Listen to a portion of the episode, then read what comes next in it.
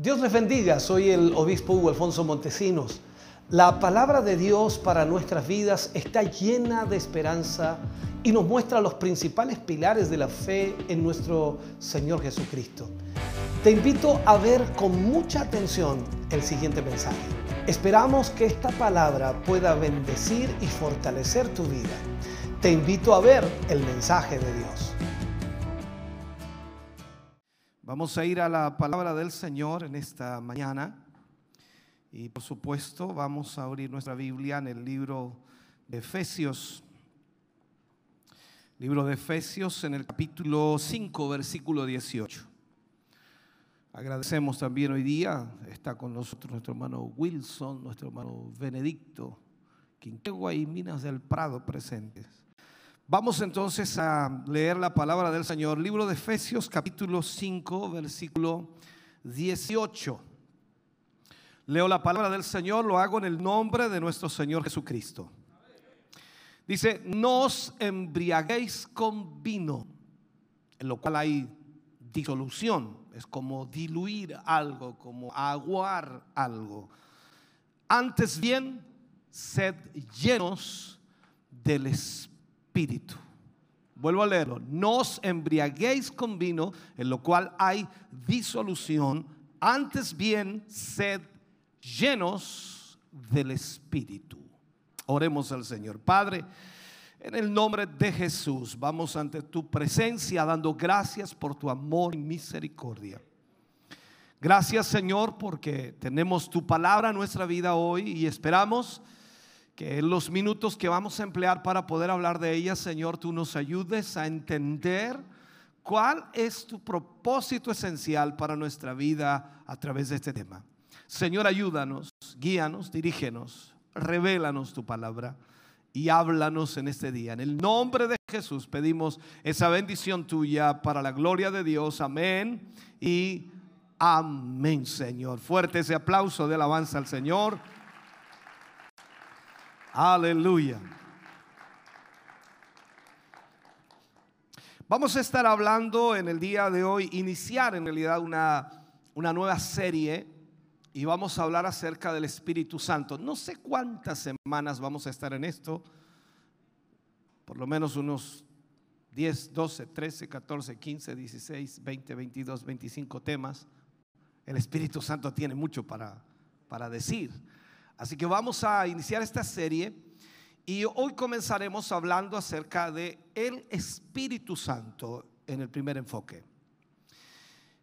Y por supuesto he querido hacerlo de esta manera porque hay, hay una realidad. Si bien es cierto, eh, la iglesia cristiana inicia, se forma en el día de Pentecostés. Día de Pentecostés. Allí inicia la iglesia cristiana, no antes. Si bien es cierto, el Señor ya tenía, el Señor Jesús tenía proyectada la iglesia para iniciar, pero inicia en el día de Pentecostés. Y por supuesto, hoy día nosotros eh, vamos al lenguaje, decimos, están los pentecostales y todos creemos que los pentecostales vienen de Pentecostés, cuando en realidad los pentecostales en realidad se han desviado un poco de la palabra original. Y en esto cuando estudiamos un poco, lógicamente no vamos a ir a la historia del mundo, pero sí vamos a ir a la historia de Chile. En 1909 vino el avivamiento a nuestro país. Y ese avivamiento inicia eh, en realidad en la iglesia metodista episcopal. Allí comienza el avivamiento, en 1909. Y de ahí el eh, pastor Huber se abre de esta iglesia eh, metodista episcopal y comienza e inicia la iglesia metodista pentecostal de Chile. Ese fue el inicio. Y después hubo otro problema y se dividieron nuevamente y salió la mm, eh, metodista pentecostal. Y después vino la evangélica pentecostal en 1943. En fin, la historia nos marca así. El punto es que todo inició por el avivamiento y el avivamiento que vino fue el derramamiento del Espíritu Santo en los creyentes que allí se reunían.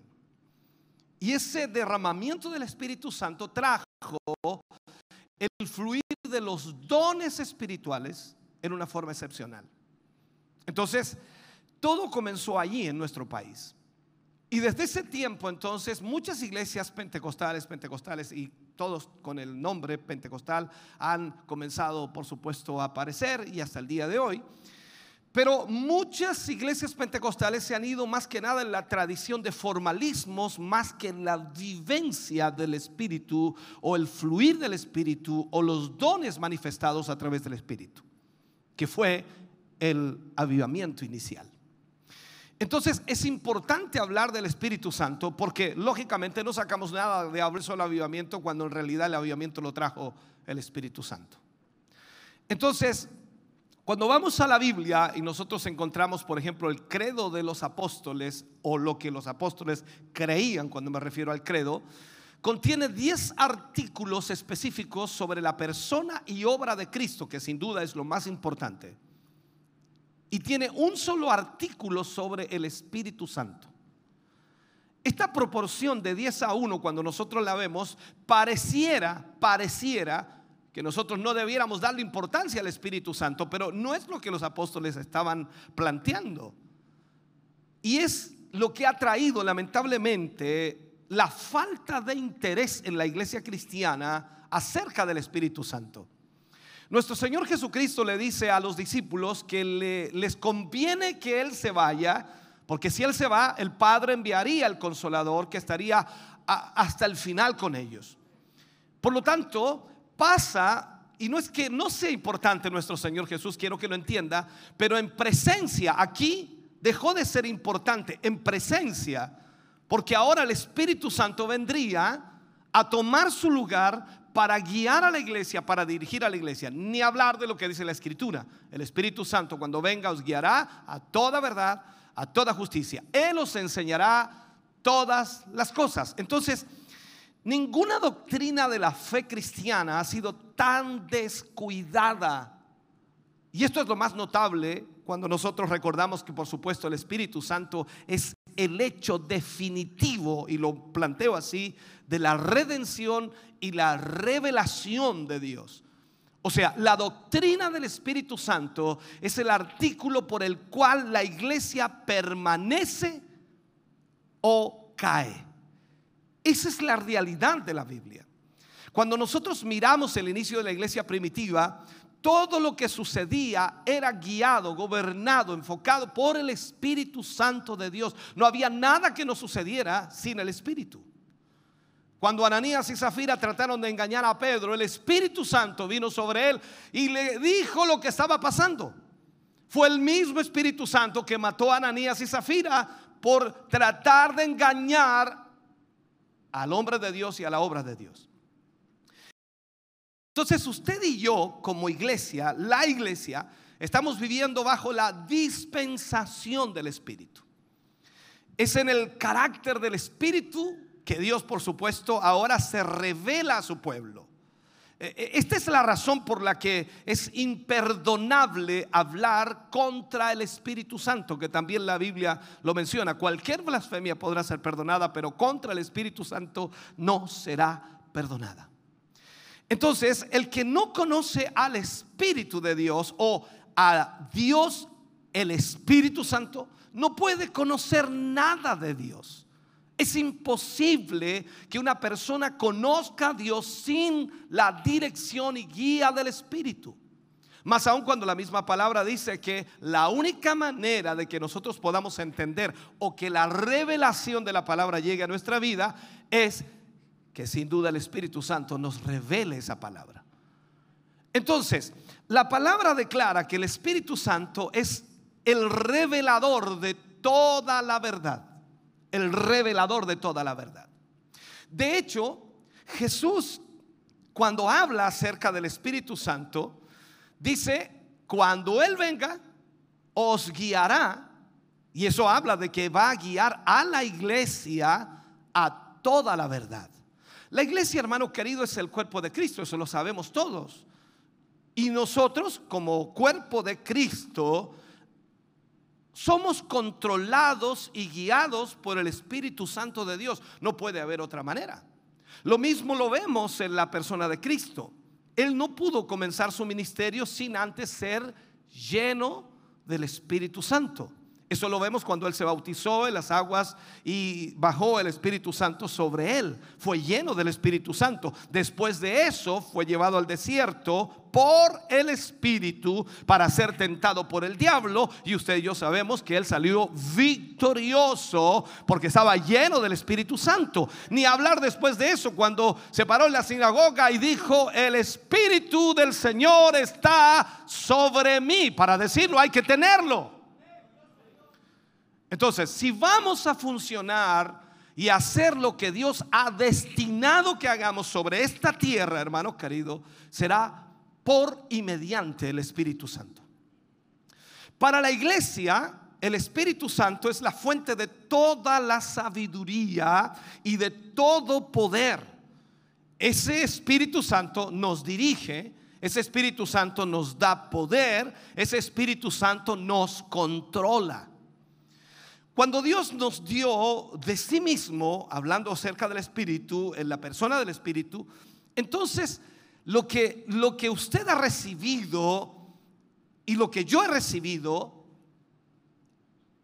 para poder nosotros realmente hacer la obra de Dios, es en sí lo único que necesitamos. O sea, para que usted y yo podamos triunfar, entre comillas, en la obra de Dios, en lo que debemos hacer para Dios, lo único que necesitamos es el Espíritu Santo. Para hacer la voluntad de Dios necesitamos el Espíritu Santo. Para llevar el Evangelio a todo el mundo, lo único que es necesario es el Espíritu Santo. Quiero que se grabe esto en su mente y en su corazón. Jesús le mandó a los primeros discípulos que fueran por todo el mundo y predicasen el Evangelio a toda criatura. Pero también Él les dijo antes de eso que se quedaran. Dice, quedaos aquí hasta que seáis investidos de poder de lo alto. O sea, antes que se vayan, tienen que esperar hasta que sean investidos con el poder desde lo alto. La gran comisión, cuando la estudiamos, la analizamos, dada por supuesto en un contexto pentecostés, voy a utilizar esa palabra, pentecostés, no pentecostal, pentecostés, solo puede ser efectuada en una iglesia pentecostés mediante el poder de pentecostés. La iglesia pentecostal, y no quiero ofender, radica simplemente en las formas o los formalismos que tiene o la manera que tiene, o la música que toca, o lo que hacen como iglesia. Pero Pentecostés, la base de Pentecostés es el derramamiento del Espíritu Santo y los dones de Dios en esa iglesia. El mismo Pedro lo sabe muy bien. Él predicó, habló en ese día de Pentecostés después de haber sido lleno y tres mil se convirtieron. Pedro antes de eso había negado al maestro en tres oportunidades. No tenía, no estaba lleno del Espíritu. Era el mismo Pedro que estaba allí en esa fogata negando al maestro, el mismo Pedro que recibió la llenura del Espíritu. La diferencia fue el Espíritu Santo en él.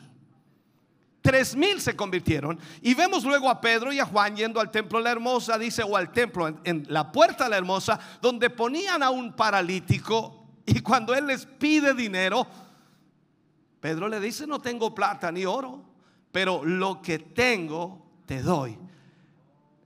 Eso es el poder del Espíritu Santo. Entonces, cuando nosotros vemos aquí que la gran comisión que fue dada a la iglesia del Señor solo puede ser efectuada por la iglesia Pentecostés mediante el poder de Pentecostés. Por lo tanto, de principio a fin, esta es una dispensación del Espíritu.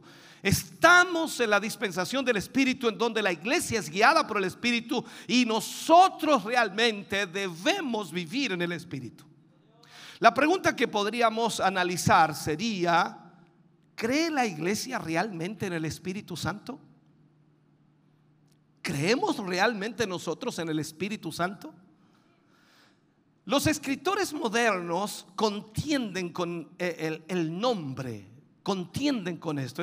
ellos dicen que solo es una, una figura eh, de, de una atmósfera espiritual, ya que es algo que se mueve a veces, por decirlo así. Eh, lo consideran lamentable que una personalidad haya sido atribuida al Espíritu. Es decir, ¿cómo pueden decir? Ellos dicen, ¿cómo pueden decir que el Espíritu Santo es una persona? Ellos no creen en eso. Por eso digo, la iglesia debe creer en la persona del Espíritu Santo. La vida de la iglesia testifica de la misma actitud, por supuesto. Las, las cosas del Espíritu son hoy día lamentablemente ignoradas por la iglesia moderna como si no contaran, como si no, no fueran necesarias, como si no se necesitaran. Y lamentablemente escuchas muy poco la predicación acerca del Espíritu Santo. Algunas iglesias dan lugar a tiempos de silencio. Ya la iglesia se reúne, se congrega y dan un lugar al tiempo de silencio que produce como un éxtasis emocional.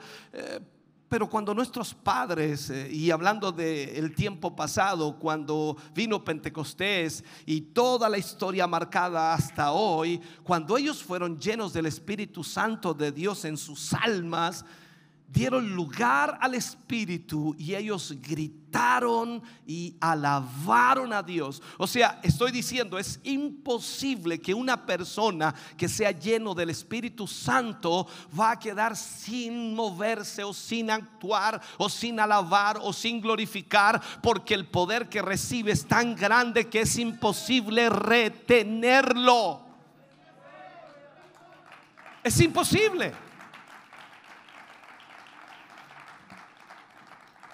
Ahora, eso no era algo que ellos produjeron. Cuando vamos a Pentecostés, para analizarlo de esa perspectiva, no es algo que Pedro o Juan o los discípulos o los que estaban en el aposento alto produjeron. No es que esos 10 días les llevó a ponerse de acuerdo cómo lo iban a hacer eh, y tardaron 10 días en ponerse de acuerdo cómo lo iban a hacer. No, no, es, no tiene nada que ver con eso. Ellos no produjeron Pentecostés. Aquel era el resultado de la vida de Dios fluyendo mediante esos frágiles templos humanos y Dios se glorificó a través de ellos por la presencia del Espíritu Santo. O sea, la iglesia, la iglesia todavía tiene eh, una teología, aún una teología del Espíritu Santo, pero no tiene ninguna conciencia de vida de su presencia. O sea, la teología que la iglesia tiene habla del Espíritu, ministra del Espíritu en el sentido de que enseña acerca del Espíritu, pero lamentablemente la iglesia no tiene ninguna conciencia de esa vida, de la presencia del Espíritu Santo. Y es una tragedia. ¿Por qué? Porque lamentablemente podemos tener una teología y aún, y aún no conocer a aquel de quien la teología habla. Y ese es el problema de mucha iglesia hoy día. Entonces, la teología sin la experiencia es como la fe sin obras. Está muerta. Usted no puede decir que tiene fe, y lo hablábamos el jueves en el tema que predicaba la iglesia. Usted no puede decir que tiene fe y, y, no tiene obras. No, si usted tiene fe y cree en Dios, entonces las obras seguirán detrás de usted. Entonces, si no tiene, no tiene obras y dice tener fe, entonces usted está muerto. Esta es la realidad. Lo mismo decimos nosotros, no, el Espíritu Santo, sí, no, el Espíritu Santo está en nosotros. Ah, no, estamos llenos. Pero lamentablemente no tienes la experiencia de lo que el Espíritu Santo puede hacer. Entonces la teología sin la experiencia, como dije, está muerta. Las señales de muerte abundan porque los hombres lamentablemente no creen en el Espíritu Santo. La libertad de profetizar se ha ido. ¿Por qué? Porque los hombres creen en la investigación y no en la inspiración. Esto ha sido un problema terrible hoy. Yo no estoy hablando de que muchas iglesias lo hacen, profetizan aquí allá, esto, esto, otro, y a veces son emocionales, pero estoy hablando de la profecía genuina, de lo que Dios quiere hablar a su pueblo y a su iglesia, en donde el Espíritu de Dios está guiando y no es un asunto como la gitana que toma la mano y comienza a sacarte mentiras, verdades para poder llegar al fondo del asunto. No, estoy hablando de que Dios está revelando a sus hijos a sus hijas, aquellos que Él ha puesto ese don de profecía para hablar a la iglesia y para hablar al pueblo. Pero el problema es que los hombres ya no creen en ello. Y esto es lo que está pasando. Entonces, hay una falta de, de conversiones, porque la fe en el Nuevo Testamento o en el Nuevo Nacimiento, si lo puedo marcar, cuando hablamos de la fe en el nuevo nacimiento, cuando usted creyó, cuando usted eh, eh, aceptó al Señor Jesús, tiene que ser un acto creativo del Espíritu Santo y al mismo tiempo tiene que ser algo transformador. Pero nos damos cuenta que eso ya ha perdido su impacto sobre el intelecto y sobre el corazón. Nosotros decimos, haga esta oración, perfecto, eso es lo que debemos hacer, haga esta oración, pero tiene que suceder algo en la vida de ese hombre que hace esa oración, en la vida de esa mujer. No puede ser que él repitió unas palabras y se fue a casa y siguió pecando como siempre ha pecado, porque en realidad él dijo, estuvo lindo, estuvo lindo el culto, estuvo bonito, pero eh, sigue, sigue viviendo la misma vida. Tiene que causar un impacto. El Espíritu Santo tiene que estar allí orando en el corazón. Se cree hoy, increíblemente, que el 85% de los miembros de la iglesia, 85%, ay Señor, no tienen deseo espiritual verdadero. El 85% de la iglesia no tienen un deseo espiritual verdadero. Y, si, llegas al resultado final, esto simplemente nos dice que el 85% de los miembros de la iglesia que no tienen ese deseo espiritual no han nacido de nuevo, o sea, no han nacido del Espíritu. ¿Cómo corroboro esto? Segunda de Corintios 5, 17, Pablo lo dice claramente, si alguno está en Cristo, nueva criatura es, las cosas viejas pasaron y aquí todas son hechas nuevas. O sea, si la obra del Espíritu Santo está siendo hecha en la vida de una persona, no importa cómo se llame, no importa quién sea, puede ser el más malo de la tierra, pero si el Espíritu Santo está obrando allí, tendremos una nueva criatura. Ahora, esto se refiere a que cuando hay un nacer del Espíritu Santo, es un ser humano que por supuesto nace de nuevo. Y en él nacerá un nuevo deseo por las cosas del Espíritu. Y, cuando el deseo está ahí, por supuesto, el Espíritu Santo guiará. Pero cuando ese deseo no existe por las cosas del Espíritu, entonces el Espíritu Santo seguramente no ha hecho su obra en ese corazón. Y no es que el Espíritu Santo no pueda, pero debe permitir el hombre que el Espíritu Santo haga la obra en él. O sea, si usted no permite que el Espíritu Santo haga su obra redentora, transformadora en su vida, usted seguirá siendo el mismo de siempre. No hay amenes, gloria a Dios por eso. El bautismo en el Espíritu Santo es raramente predicado, porque los hombres realmente creen eh, que se pueden perfeccionar a sí mismos. Hoy día, ante tanta, mm, no sé cómo llamarle, tanta tecnología, tanta información, la gente piensa que se puede perfeccionar a sí mismo. Bueno, si usted quiere hacer algo, entre al señor YouTube y le enseñarán cómo hacerlo. Si no sabe ah, instalar un califón, entre al señor YouTube. Si no sabe cómo arreglar las llaves, entre al señor YouTube. Si no sabe cómo, o sea, en otras palabras, para ir más rápido, usted entiende lo que estoy diciendo. Todo el mundo hoy día tiene información de más para poder hacer las cosas. Y eso implica entonces que los hombres creen que pueden perfeccionarse a sí mismos mediante la sabiduría de la carne. Y la cultura, por supuesto, de las escuelas, de los institutos bíblicos, de todo aquello. Entonces nosotros como cristianos llegamos a pensar a veces que si nos perfeccionamos en el conocimiento, ya está, la hicimos, estamos al otro lado. Pero sin el Espíritu Santo de Dios no tendremos absolutamente nada. Hay que preguntar en la historia. Sin John, ¿de dónde salió? De una iglesia pentecostal. ¿De dónde salió eh, eh, el que creó los testigos de Jehová? De una iglesia pentecostal? ¿De dónde salió el que creó los mormones? De una iglesia pentecostal. ¿De dónde salieron los adventistas? De una iglesia pentecostal. ¿Por qué se desviaron a tal extremo? Porque dejaron la guía del Espíritu Santo. Tú no puedes guiarte solo por tu conocimiento carnal. Tú necesitas preguntarle al Señor cada mañana, Señor, ¿qué debo hacer? ¿Cómo debo hacerlo? Señor, ¿estoy en lo correcto o estoy equivocado? Señor, guíame, háblame, ministrame. Entonces la turbación y la impotencia son el resultado inevitable cuando lamentablemente la sabiduría y los recursos humanos son sustitutos de la presencia y el poder del Espíritu Santo. El efecto del materialismo es visto en tales movimientos como la ciencia cristiana en Estados Unidos, el espiritualismo también en otras ah, regiones del país y también en otros continentes y otras sectas como esas que aparecen y que están por todos lados. Ahora, es, es verdad, hermano querido, que en esas sectas tienen cierto poder, porque hay que entender esto.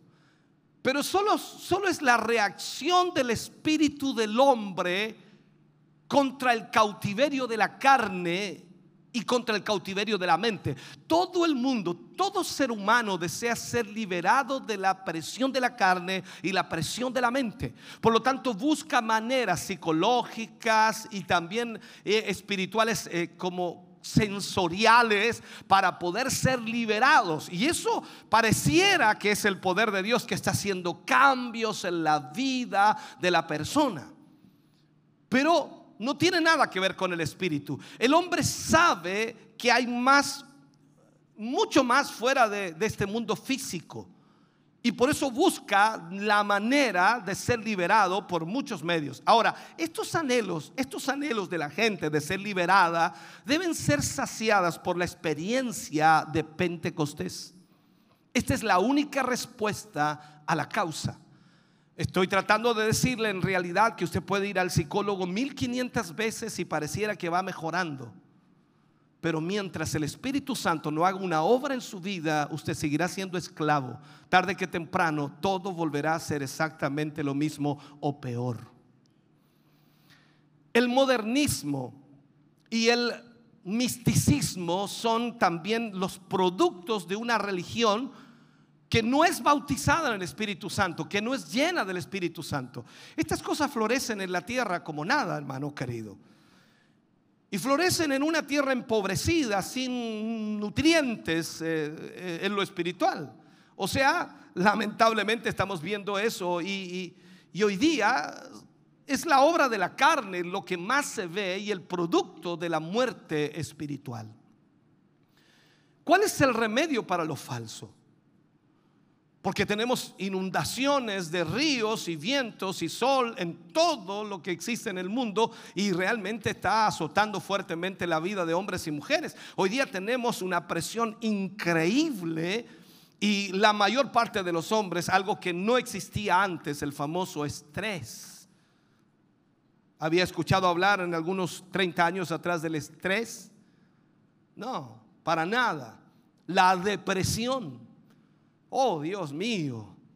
Es increíble cómo hoy día estamos saturados de situaciones las cuales nos complican la vida.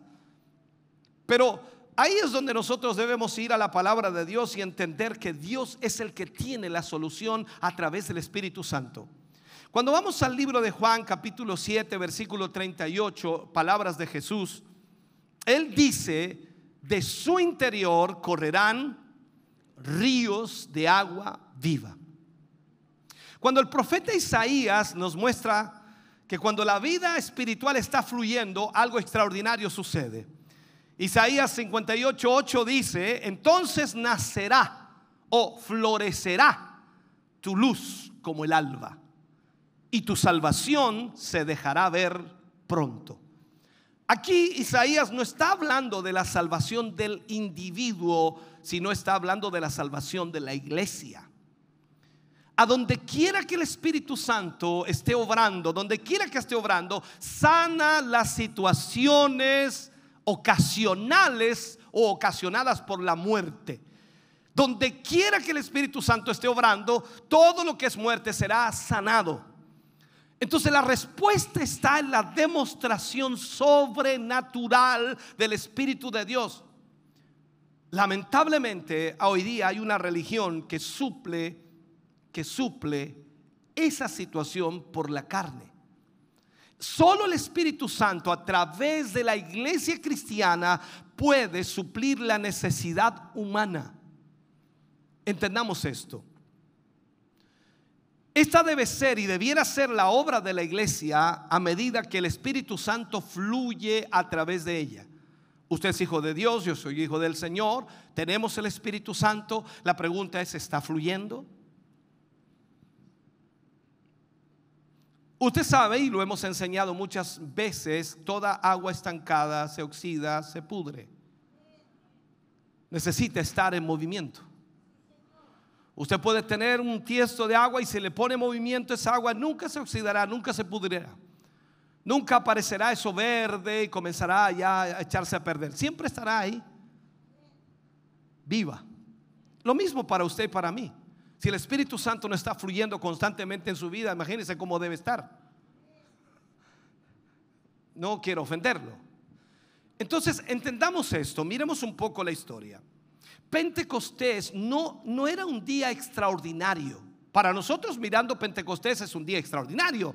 Oh, impresionante lo que ocurrió allí, cómo el Espíritu Santo los llenó, cómo hablaron en otras lenguas, cómo la gente recurrió allí, cómo se convirtieron tres mil. Extraordinario, pero Pentecostés no era un día extraordinario. El propósito original para la iglesia misma era que por supuesto operara en ese ambiente espiritual fluyendo el Espíritu Santo y la iglesia debía funcionar en ese ambiente en todo momento. O sea, el Espíritu Santo viene a la iglesia para actuar, moverse y funcionar constantemente en la iglesia. Y en esto, hermano querido, debe haber un nuevo cumplimiento, tal como lo dice la escritura. Veamos otra vez el libro de Juan, Juan capítulo 7, versículo 37 al 39. Allí habla el Señor Jesús. Dice, en el último y gran día de la fiesta, dice Juan, Jesús se puso en pie y alzó la voz diciendo, y allí comienzan las palabras de Jesús, si alguno tiene sed, venga a mí y beba. Me imagino que tiene que haberlo hecho mucho más fuerte que yo. El que cree en mí, Jesús hablando, el que cree en mí, como dice la escritura, de su interior correrán ríos de agua viva.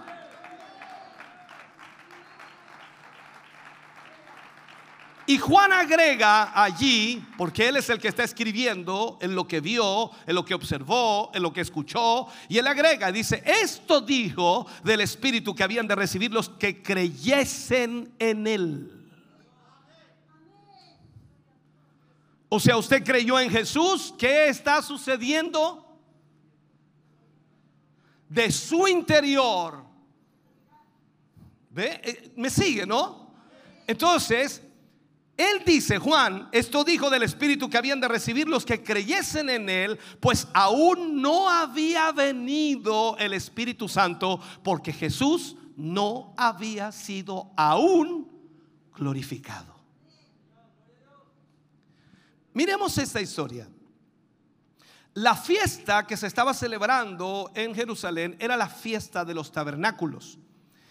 Y esta fiesta de los tabernáculos duraba siete días habían sacrificios especiales, eran ofrecidos, eran ritos especiales que también eran observados. Y todas las mañanas un sacerdote traía agua y la derramaba sobre el altar. Esto era hecho por siete días. Y cuando Jesús habló era el octavo día de la convocación. Esto era una celebración y al mismo tiempo era una profecía. Primeramente, conmemoraba el abastecimiento milagroso de agua en el desierto. Esa roca que estuvo con ellos, por supuesto, de la cual salieron aproximadamente, nunca vamos a tener la cantidad exacta, pero aproximadamente 27 millones de litros de agua por día en el desierto. 27 millones de litros de agua por día. Ya mi mente explotó, ¿ves? ¡Wow! Por día. En segundo lugar, traía testimonio de la experiencia de la venida del Espíritu Santo. O sea, estaba, como dice, adelantando lo que sería el Espíritu Santo. Entonces, en el séptimo día de la fiesta, el derramamiento del agua cesaba. Era el último día que se esparcía agua en el altar. Pero el octavo día era un día de convocación y era el día más grande de todos.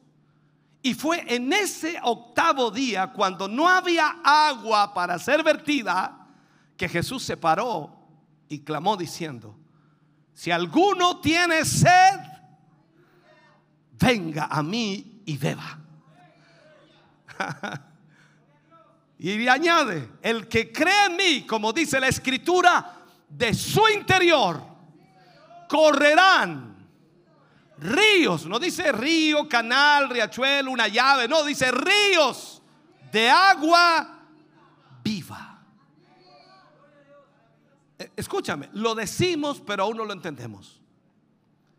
Lo hablamos pero aún no lo comprendemos. El apóstol Juan viene, como dije, lo agregó él y dice, esto dijo del Espíritu que habían de recibir los que creyesen en él. Te pregunto, ¿tú creíste en él? ¿Recibiste el Espíritu Santo? ¿Está fluyendo ese río?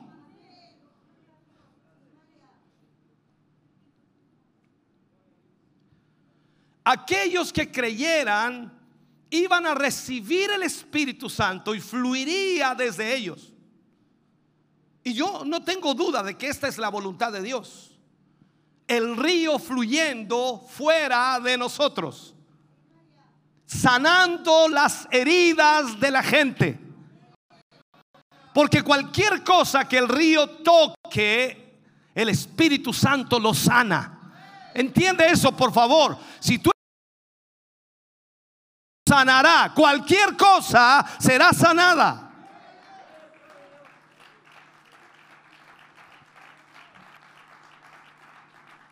O sea, tenemos que permitir que en todo momento el río fluya. Porque la respuesta a lo que a lo que se supone que la iglesia debe ser está en el río. No es que tú vas a sanar a la gente, es el Espíritu Santo de Dios que está fluyendo. O sea, la razón por la cual fuimos creados, la razón por la que estamos aquí, es para que el río de Dios fluya mediante nosotros, tocando y sanando. Déjame hacerte memoria. No sé si estuviste allí o no, pero los que estuvieron allí recordarán. Recuerdo a una mujer que vino a la campaña en Chillán Viejo. Fue traída en una silla de ruedas, su hija traía. Estaba enferma, no podía caminar. Los médicos le habían dicho que era imposible que ella caminara. No había otra cosa que estar simplemente en esa silla por el resto de su... Esta mujer, antes de salir hacia la campaña, que después conversamos con ella, le dijo a su hija, si me llevas a esa campaña o quiero ir a esa campaña y quiero que me lleves porque creo que si puedo llegar allí, Dios me sanará. Yo nunca había visto a esa mujer antes, pero ese día por la tarde, a predicar, al ministrar y al hacer el llamado a las almas al altar, esta mujer estaba sentada en esa silla y su hija estaba detrás de ella. Mientras oraba por los enfermos, la miré, miré a la joven, miré a la hija y desde la plataforma, no recuerdo las palabras exactas, pero creo que fue algo así como dice, ella será sanada. Cuando ella me miró al escuchar esas palabras, su hija lloró intensamente. Yo no sabía por qué le había dicho eso. Y luego de eso le pedí a unos hermanos, que algunos estarán aquí, que le ayudaran a ponerse de pie. Ellos comenzaron a ponerla de pie y poco a poco ella se afirmó de pie al lado de la silla de ruedas. Les pedí que le ayudaran a caminar, a dar unos pasos. Y luego ella, por supuesto, comenzó a dar unos pasos y luego les pedí a los hermanos que la dejaran caminar sola. Ella fue sanada totalmente y caminaba sin ninguna ayuda. Su hija lloraba de felicidad y la iglesia danzaba y corría y gritaba porque el río de Dios estaba fluyendo allí en esa tarde. Ese río estaba fluyendo. Y Dios me permitió profetizarle y fue totalmente sana en ese día. El río, hermano querido, es la respuesta a todo. Cualquier cosa que Dios nos haya llamado a hacer ha sido suplida por el Espíritu Santo de Dios. Esa es la razón por la que Él dijo, no dejen Jerusalén hasta que ustedes hayan sido investidos con poder desde lo alto. O sea, nosotros, hermano querido, somos simplemente un producto de la carne. Podemos hacer cosas religiosas y, hemos aprendido a hacer cosas religiosas. La iglesia de hoy hace cosas religiosas. Y donde quiera que tú vayas vas a encontrar a iglesias haciendo cosas religiosas. Pero cuando obramos, hermano querido, fuera del Espíritu, entonces no es nada más que una operación de la carne y nada sucederá. Aunque gritemos, saltemos, pataleemos, brinquemos, corramos, hagamos lo que hagamos, sigue siendo algo de la carne. Pero cuando el Espíritu de Dios está fluyendo, hay más que carreras, hay más que saltos, hay más que gritos. La sanidad llega, la restauración viene, los cambios se generan, las nuevas criaturas nacen, todo comienza a ser diferente. El Espíritu Santo, hermano querido, le enseñó esto a los apóstoles muy abruptamente. Eh, ¿Tú recuerdas la historia en el capítulo 9 del libro de Marcos? Por allí por los versículos 24, 22 y 24. Libro de Marcos capítulo 9.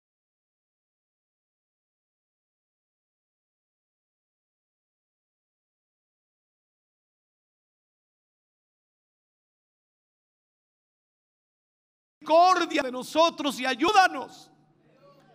Jesús le dice a este hombre, si puedes creer, al que cree todo le es posible. Inmediatamente el padre le responde y, y le dice, creo, ayuda mi incredulidad. Piensa en esto por un momento. Aquí está un hombre diciendo, Señor, creo, ayuda mi incredulidad. Cuando leemos esta palabra rápidamente y no logramos entenderla, pareciera que aquí, lógicamente, pareciera que hay una discordancia, hay un problema. Y muchas veces el enemigo vendrá a decirnos, ¿viste? ¿Viste que no se puede? No se puede. Entonces el diablo nos va a decir que hay una contradicción aquí. ¿Por qué? Porque nos va a decir y nos va a usar también la escritura. Es que no puede vertirse agua amarga o agua dulce de una misma fuente. No puede haber credibilidad e incredulidad al mismo tiempo. Y ese hombre le está diciendo a Jesús, creo, ayuda a mi incredulidad. Pero el Señor nunca lo reprendió. Y eso es lo que me llamó la atención. Nunca lo reprendió. Entonces el Espíritu Santo viene y nos revela, aquí no hay contradicción.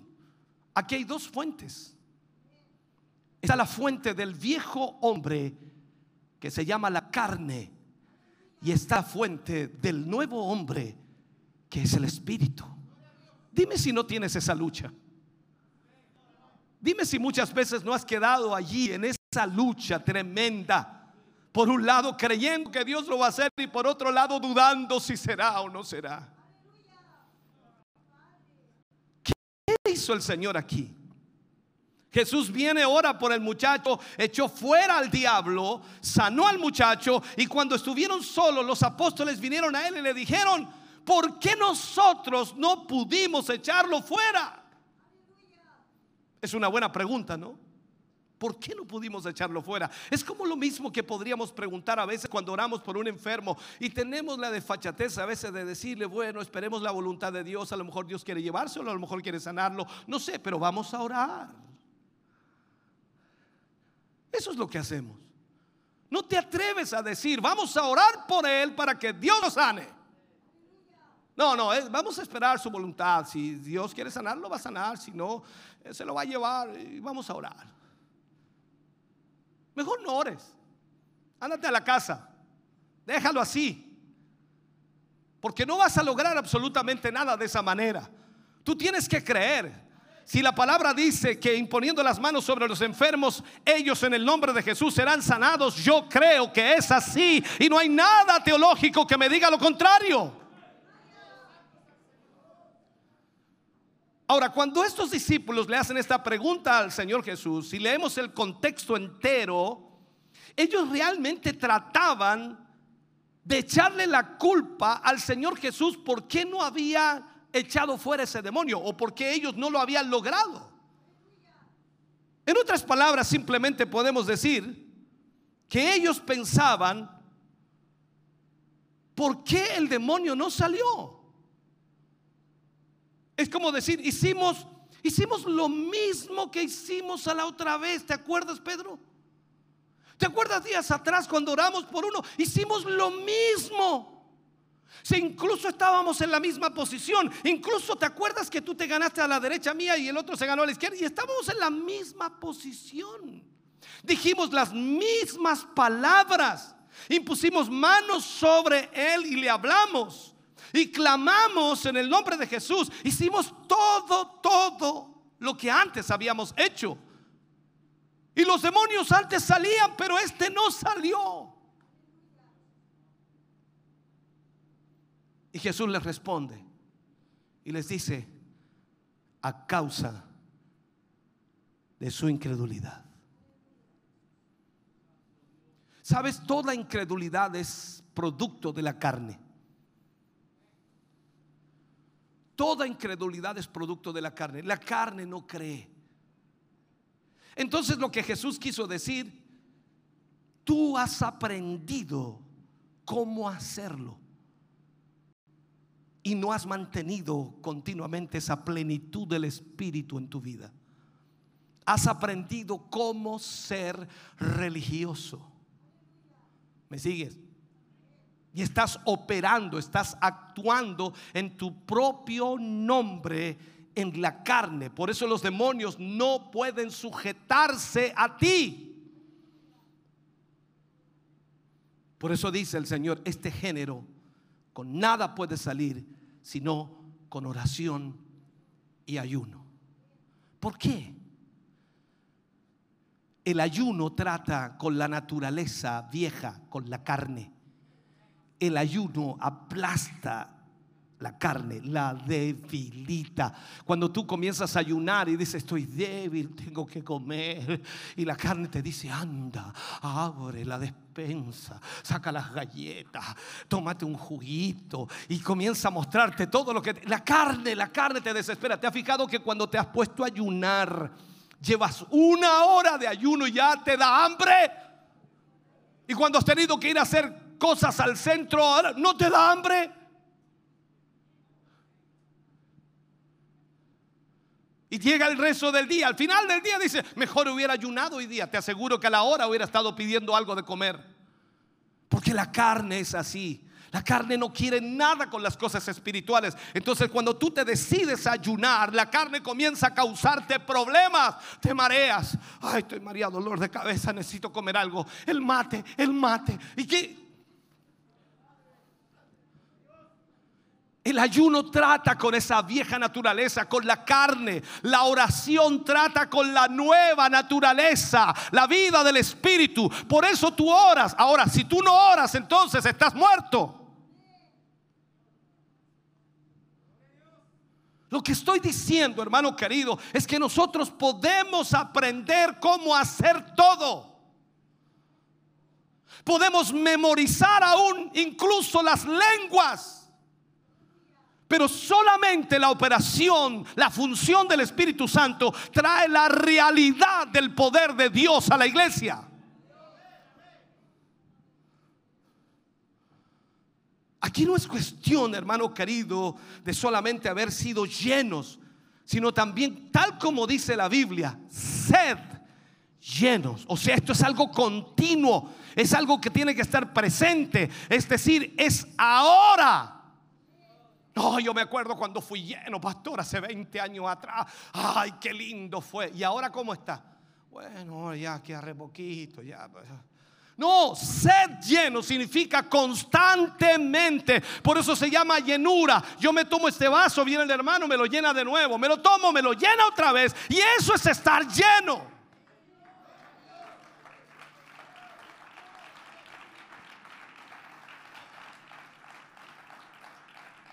Eso es todo el tiempo, en cada lugar, en cada circunstancia de la vida, si estamos llenos del Espíritu Santo, hermano querido, nosotros, la iglesia del Dios vivo, tenemos los recursos para funcionar, para ser y para increíblemente, para hacer cualquier cosa que se dice que debemos hacer en cualquier circunstancia de la vida.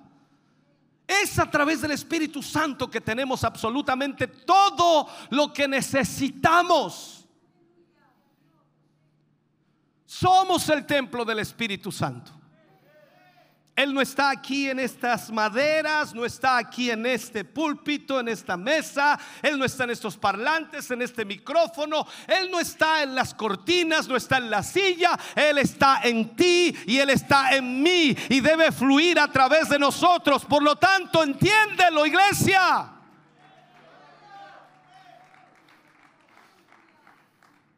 Él ha venido a nuestros cuerpos para, para vivir por medio de nosotros la vida que Jesucristo viviría si Él estuviera aquí personalmente hoy. Imaginémonos por un momento, hagamos una retrospectiva. Imaginémonos, tenemos de invitado hoy a Jesús a esta sinagoga. Vamos a ponerlo así, ¿no? ¿Me entiendes lo que me refiero? Tenemos invitado a Jesús Wow, hermano querido, Él entra solamente por allá y todos los que están en la orilla sanos, sanos, sanos, sanos, sanos, sin que lo toquen.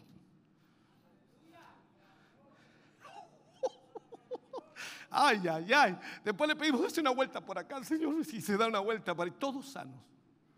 Los reumas, los dolores, ayúdenme que hay tantas enfermedades ya que no sé ni qué nombrar. Todo, todo. Hasta las depresiones se van. Tú miras a los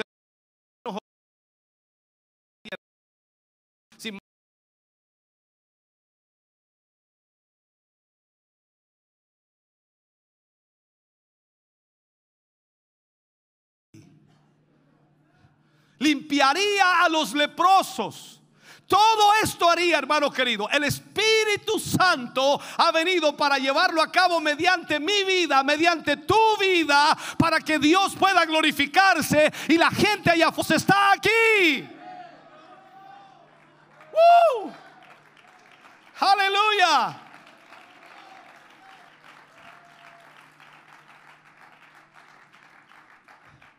Gálatas capítulo 5, versículo 17, Pablo habla y dice una gran verdad. Porque el deseo de la carne es contra el espíritu. Hay una batalla, una lucha constante ahí. Y el espíritu es contra la carne. Y estos dos se oponen entre sí para que no hagáis lo que quisierais. La pregunta es, ¿qué queremos hacer? ¿Queremos hacer exactamente lo que Jesús hizo mientras Él estuvo aquí? ¿Destruir las obras del diablo? ¿Queremos hacer eso realmente? ¿Qué es lo que nos detiene para hacer eso?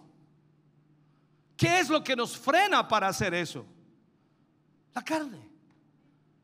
Simplemente la carne siendo religiosa. aprendiendo sistemas religiosos y de esa manera la carne gobierna.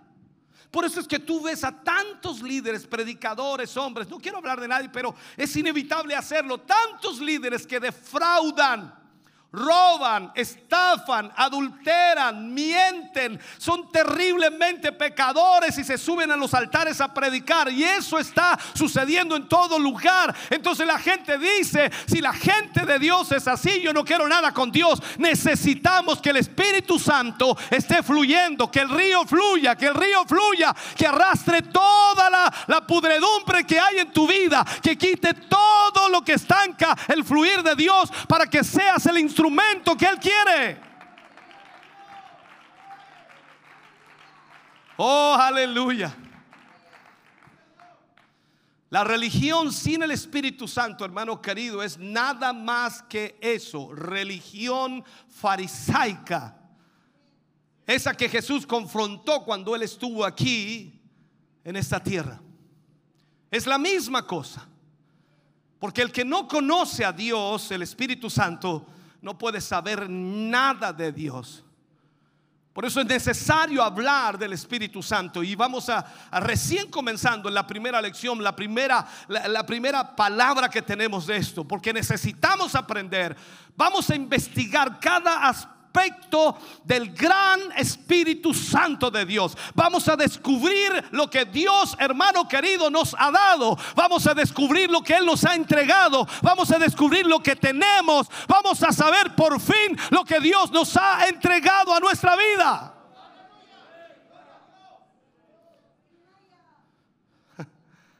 Todo lo demás que tengamos, todo lo demás, aunque puede ser útil, no es una necesidad. ¿Me estás escuchando? No necesitamos absolutamente nada más fuera del Espíritu Santo. Que todo lo demás venga después del Espíritu. Pero primero el Espíritu, primero el Espíritu. Mira la iglesia primitiva. ¿Cómo comenzó? Comenzó con un templo, comenzó con una iglesia, comenzó con membresía, comenzó con, televisión, con radio, comenzó con prensa escrita. No, comenzó con el Espíritu Santo de Dios. Ese es el inicio para toda iglesia.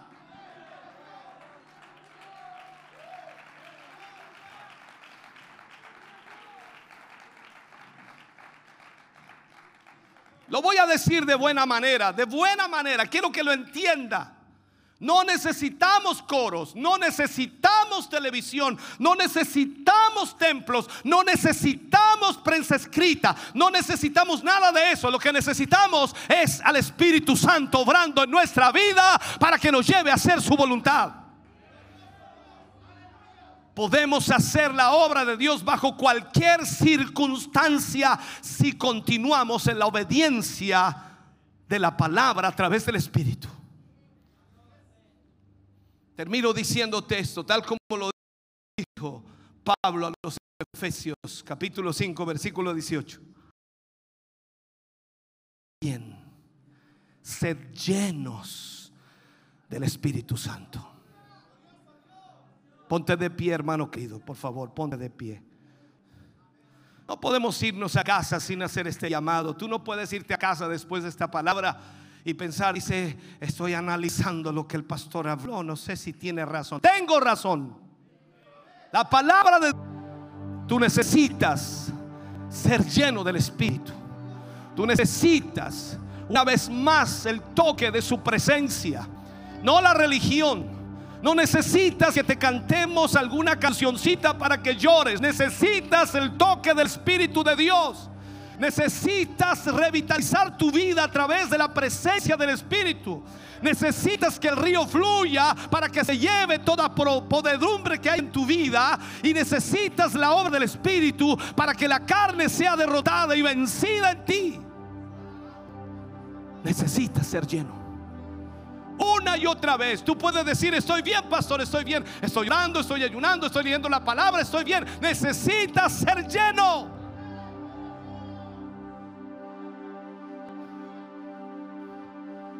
Vengas a decir que con lo que tienes te basta. No, necesitas.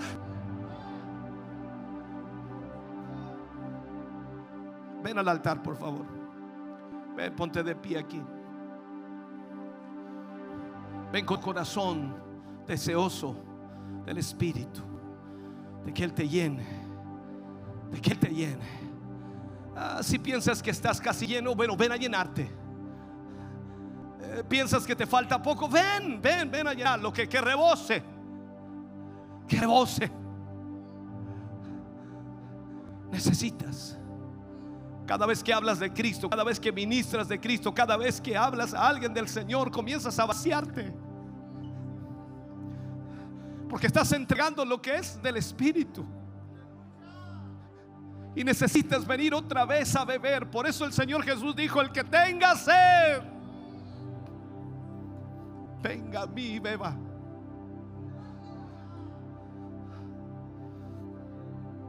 Solo el Espíritu Santo es el que puede obrar a través de ti y hacer los milagros, los prodigios y las cosas más extraordinarias que puedas imaginar. No hay nada más fuera del Espíritu. No hay nada que pueda ayudarte como el Espíritu puede hacerlo. Hoy estamos aquí para que nos llene una vez más. Para que no sean lenguas aprendidas para que no repitamos lo que un día dijimos, aunque no sintamos absolutamente nada, sino que podamos hablar por la influencia del Espíritu. Tal como lo sucedió en la iglesia primitiva cuando ellos estaban en el aposento alto, dice el Espíritu se posó sobre cada uno de ellos y comenzaron a hablar en lenguas. Escucha bien esto, según el Espíritu les daba que hablasen. No es lo que tú quieres decir, es lo que el Espíritu te dé para decir.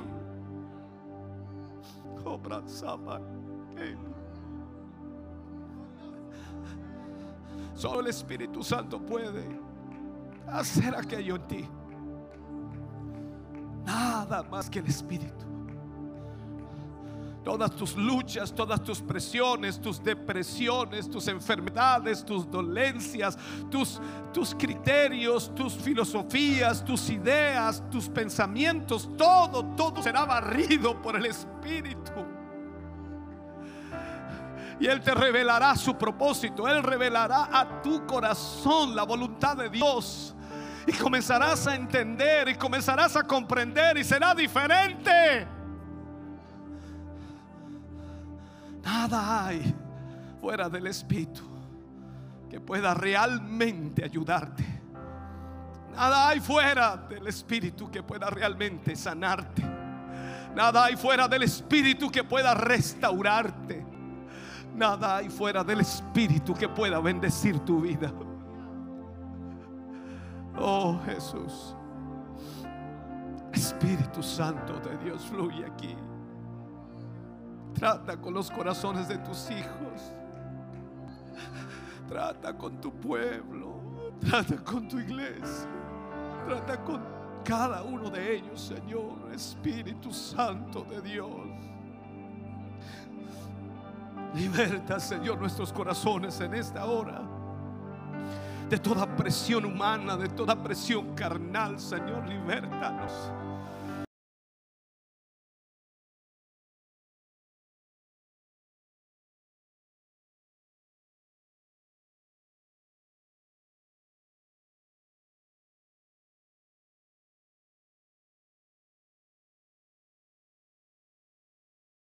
libértanos. Oh Espíritu Santo de Dios.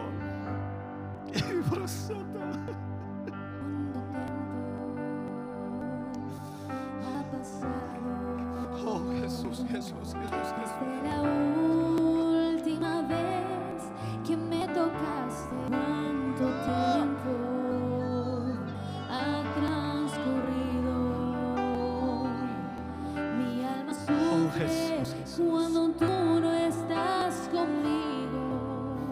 Levanta tus manos y pídele al Señor que te llene una vez más. Oh, Señor. Aleluya, aleluya, aleluya. Llena mi vida. Oh,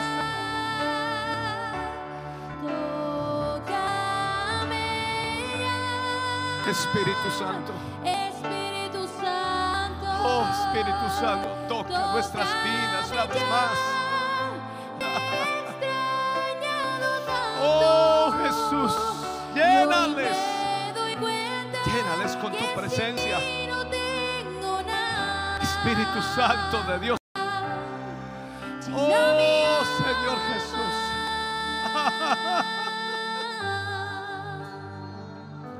Espíritu Santo.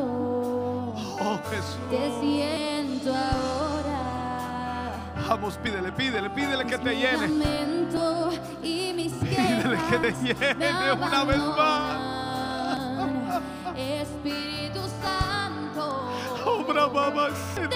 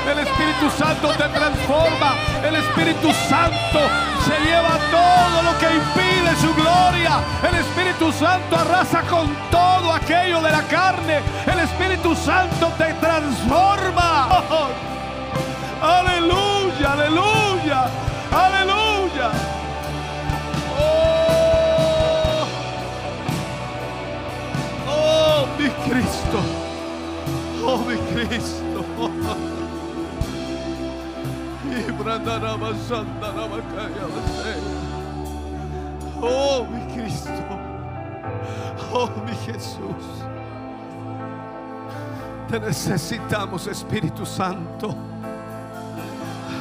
Necesitamos tu guía. Necesitamos tu dirección. Necesitamos de ti, Espíritu Santo. Llena a tus hijos, Señor. Llena a tus hijas de su presencia. Oh, mi Cristo. Aleluya, aleluya, aleluya, aleluya.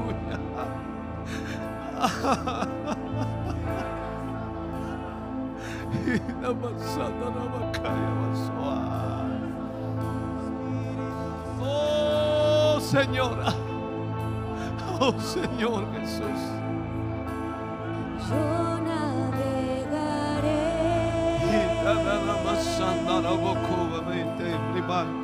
en el océano.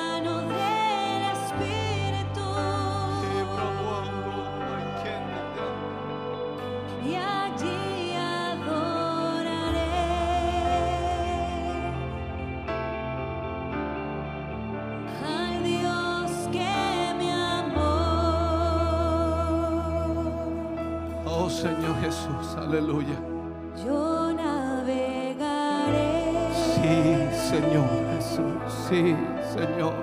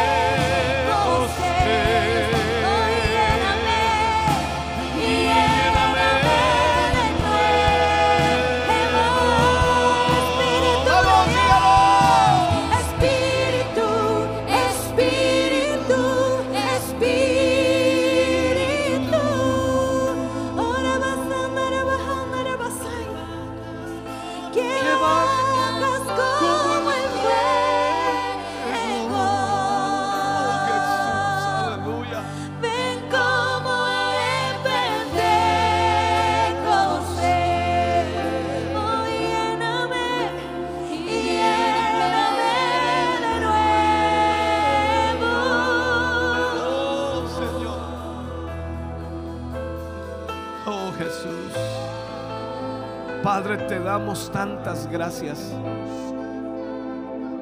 por mirarnos con misericordia, por mirarnos con amor. Te damos gracias, Señor, porque aunque somos imperfectos y fallamos, porque aunque hemos pecado y hemos defraudado, tu misericordia y tu amor siguen siendo hacia nuestras vidas. Te damos gracias por tu perdón. Te damos gracias, Señor, porque nos restauras, porque nos levantas. Y te damos gracias porque has dejado a tu Espíritu Santo para llenar nuestra vida, para satisfacer nuestras necesidades espirituales, para guiarnos y dirigirnos, Señor, en medio de un mundo difícil y complejo. Te damos gracias, Señor, porque solo a través de tu Espíritu es como encontramos la verdad. Es como encontramos, Señor, la dirección adecuada a nuestra vida. Gracias por hablarnos en esta mañana. Gracias por enseñarnos de tu Espíritu. Y te pedimos, Señor, que en los próximos temas y cada domingo tu presencia, Señor, se haga más real y más notoria en nuestras vidas. Que podamos, Señor, cada semana mejorar y de esa forma, Señor, darle lugar a tu Espíritu en nuestra vida. Que podamos doblegar la carne, Señor, y comenzar a ver el crecer del Espíritu. Oh Señor, es necesario que menguemos para que tu Espíritu crezca en nosotros.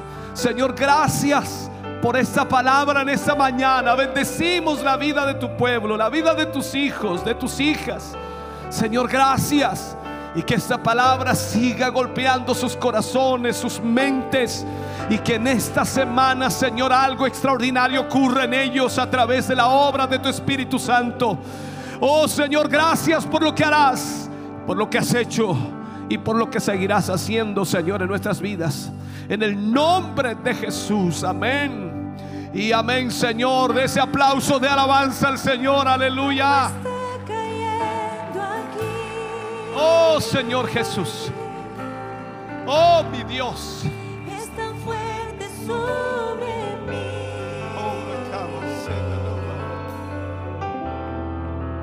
Mis manos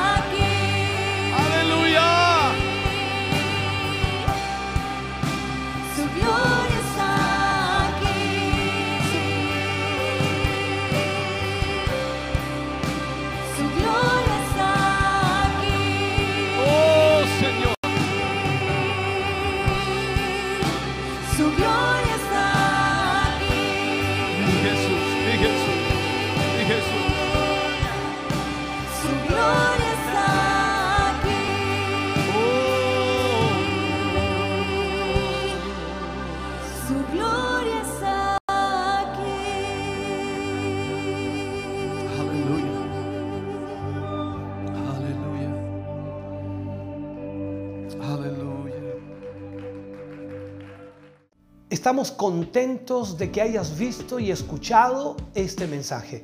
Creo con todo mi corazón que Dios le ha bendecido.